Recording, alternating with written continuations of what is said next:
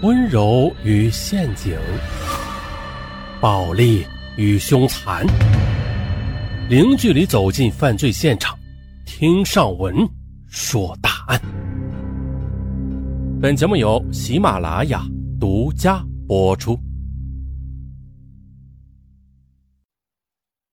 监狱内，韩玉婷扑通一声跪在侄子面前，给他连磕了三个响头，哭道：“对不起。”对不起，他痛哭流涕的说自己患了癌症是遭报应的，他只想在死之前让自己的良心得到安宁。他许诺说他会将继承的全部遗产都还给他。这是怎么一回事啊？韩玉婷十岁那年，在北京一家化工厂工作的父母因为爆炸事故双双身亡。留下他和十五岁的哥哥韩风相依为命。韩风仿佛一下子成熟了，像个大人一样照顾和保护着妹妹。兄妹俩的叔叔一直未婚，便收养了他们。韩风上高一那年，叔叔得病去世了。成绩优秀的韩风毅然辍学，外出打工挣钱，供妹妹继续上学。这兄妹俩相互关爱，感情非常深。一九七八年，韩愈考取了北京一所大学，韩风也摆起了服装摊韩风为人很真诚啊，勤快又聪明，生意一点点的做大了。先是盘下了一个门面，后来又注册了服装公司。一九八二年，韩风与在饭店工作、从小在孤儿院长大的魏兰结了婚。韩玉婷呢，大学毕业后分到一家国企做会计。他经常到哥哥家里啊，与魏兰相处的非常好。可是结婚之后的魏兰一直都没有怀孕。开始他们并没有着急，可是啊，眼看着结婚三年了啊，魏兰还是没有动静。这下连韩玉婷都坐不住了。他通过同学联系一家医院，强拉着哥哥嫂子去检查，结果啊，查出来是魏兰患有不孕症。韩玉婷便安慰他们说：“现在医学这么发达了，嫂子的病一定能治好的。”从此，韩玉婷便陪着嫂子不知跑了多少医院，讨了多少偏方，但都没有见成效。一九八六年，韩风将自己的一个哥们胡岩介绍给了妹妹。胡岩比韩玉婷大三岁，开了一家酒楼，两人一见钟情，相识一年之后便结了婚。一九八八年呢，韩玉婷又生下女儿毛毛。韩风对毛毛喜欢的不得了，一有时间就去看她，抱着她一个劲儿的亲。因为没有孩子，韩风便将全部精力都投入到事业中了。他开了两家分公司，业务更是遍布全国，不仅买了别墅、奔驰轿车，资产也超过了千万。成为大款的韩风，他没有忘记妹妹，对妹妹一家也是很关照。这不，两千年的胡岩的酒楼出现了问题。急需要资金支持，胡言便对韩玉婷说：“呃，要不你向你哥哥借点吧，等渡过难关之后，咱们就还他。”这韩玉婷问：“嗯，行，要借多少呀？”“呃，五十万左右吧。”“哎呀，这么多呀！”韩玉婷觉得他哥哥的钱是他起早贪黑拼命挣来的，这万一还不了该怎么办呀？韩玉婷不好意思向哥哥开口。胡言呢？干脆的直接去找了韩风，韩风二话没说，当即给了他五十万。这一下便让胡言解了燃眉之急。妹妹韩玉婷知道后，便登门去谢哥哥。韩风说：“哎，丫头啊，还跟你哥客气起来了啊！我就这么一个妹妹，我不是希望你能过得幸福吗？”韩玉婷暗自庆幸自己有这么一个好哥哥。然而呢？令韩玉婷没有想到的是，胡言竟然背着他在外边找了个情人，对方叫小雅，是胡言酒楼的一个服务员，年轻又漂亮。那天呢，韩玉婷出差回来时忘了带钥匙，到酒楼里去找胡言，啊，便将胡言和小雅堵在了办公室套间的床上。我这，哎呀！韩玉婷怒火中烧，狠狠地打了小雅一个耳光。他对胡言说。你要是不把他辞退了，我们就离婚。哎呀，胡言知道自己是有过错的一方啊，这离婚时分财产也会很不利。于是他表面上答应了韩玉婷，将小雅开除了。其实啊，他们暗中仍然有来往。同时呢，他又与一个歌厅的小姐保持着情人关系。就这样，由于胡言的心思都花在女人身上，疏于管理，加上餐饮业竞争是越来越激烈，酒楼再次遇到困难。胡言又一次去找韩风借过一次钱。韩风吧，虽然有些不情愿啊，但是看在妹妹的面子上，还是借给了他三十万。可谁知没多长时间呢，胡言又将这笔钱挥霍一空。韩风听说胡言的钱大部分都花在女人身上，对胡言彻底失望了。他发誓绝对不会再借给胡言一分钱。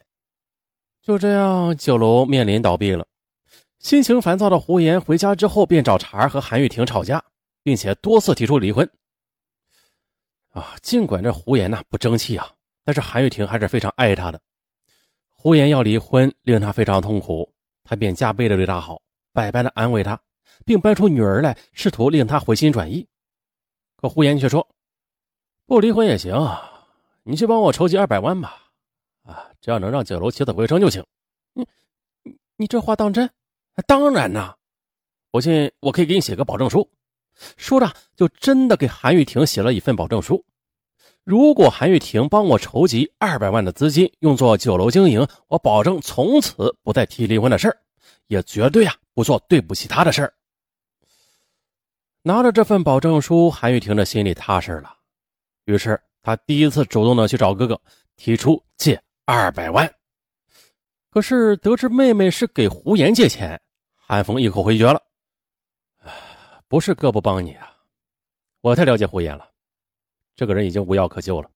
过去他借我的钱，我也不打算要了。但以后啊，我绝对不会再借钱给他打水漂了。”这韩玉婷怎么说？韩风就是不松口啊！看着韩玉婷没有借钱回来，胡言再次提出离婚。韩玉婷却说：“你别着急，我再想想办法。”不久的，韩玉婷参加朋友聚会，认识了一个做证券期货的朋友张先生。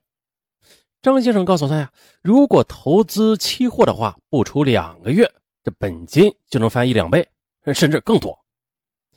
韩玉婷对期货不太懂啊。张先生就耐心的给他讲解，并且讲了他许多自己操盘成功的实例，还说自己也在投资。哎呦，这丰厚的报酬令韩玉婷动心了。他想的，如果向哥哥借一百万啊，让张先生帮着炒期货，这不就能帮丈夫筹到钱了吗？于是韩玉婷再次去找哥哥，提出借一百万即可。韩风问他是不是给胡言借的，他说不是。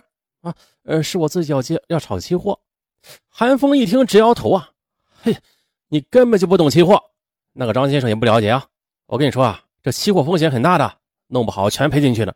拿出一百万，对于我虽然不是难事但是那也是我辛辛苦苦挣来的，我可不愿意你做这种冒险的事韩玉婷急着说：“不行的，如果我筹不到二百万的话，胡言就会跟我离婚。”可韩风啊，早就想让妹妹离开胡言了。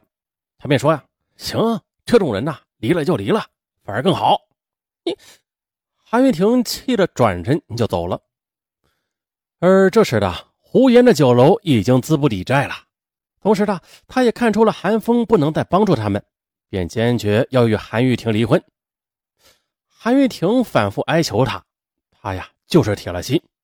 再后来的，干脆的搬出去住了。一九九九年，韩玉婷无奈的与胡言办理了离婚手续，女儿归韩玉婷抚养。这婚姻解体了，韩玉婷痛苦万分，整天以泪洗面。他心里对哥哥也是充满了怨恨，把离婚的原因全部的都怪罪到哥哥头上。他偏执的认为，如果哥哥肯帮他的话，那他和胡言就不会离婚。从此的，韩玉婷也不再理哥哥，韩风找她，她也躲着。曾经啊，这么亲的一对兄妹，这关系就陷入了僵局。啊，虽然韩玉不理自己，但是韩风还是默默的关心着他和毛毛。他隔段时间呢，就往韩玉婷的银行卡里打些钱。毛毛上初中时，他给毛毛买了一辆山地车、名牌运动服和鞋，他亲自的送到了学校。但是啊，品尝着一离之苦的韩玉婷还是无法原谅哥哥。两千年的一月，未来因为患子宫癌去世了。因为与嫂子关系不错，韩玉婷去参加了他的葬礼。看到哥哥一夜之间变得苍老憔悴了，韩玉婷的心也不禁一阵酸楚。韩风看到妹妹来了，内心感到非常欣慰，他紧紧地握住妹妹的手。韩风这无助的样子让韩玉婷有些不忍了，他帮着哥哥料理后事，经常的去陪伴他。就这样，失去亲人的痛苦让这对兄妹的关系也有了缓和。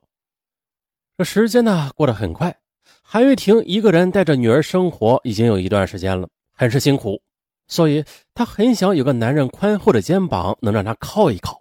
之后呢，她又通过朋友介绍等方式认识了几个男人。可是不是他看不上对方，就是对方看不上他。哎呦，这眼看着四十多岁了，婚姻问题也是越发难解决了。哎，可是不久了啊，韩玉婷听说哥哥要再婚了，她赶紧去打听，得到哥哥的未婚妻名字叫陈梅，啊，比哥哥小五岁，与前夫离婚之后吧，带着一个十四岁的儿子汪立明。这。韩玉婷知道之后，这心里这个气啊！她想啊，哥哥要是结了婚，他又没有孩子，那他的财产不都留给那对母子了吗？哥哥好不容易创下来的家业，凭什么落入外人之手呢？而他呢，他是哥哥的唯一亲人，到时候却什么也得不到。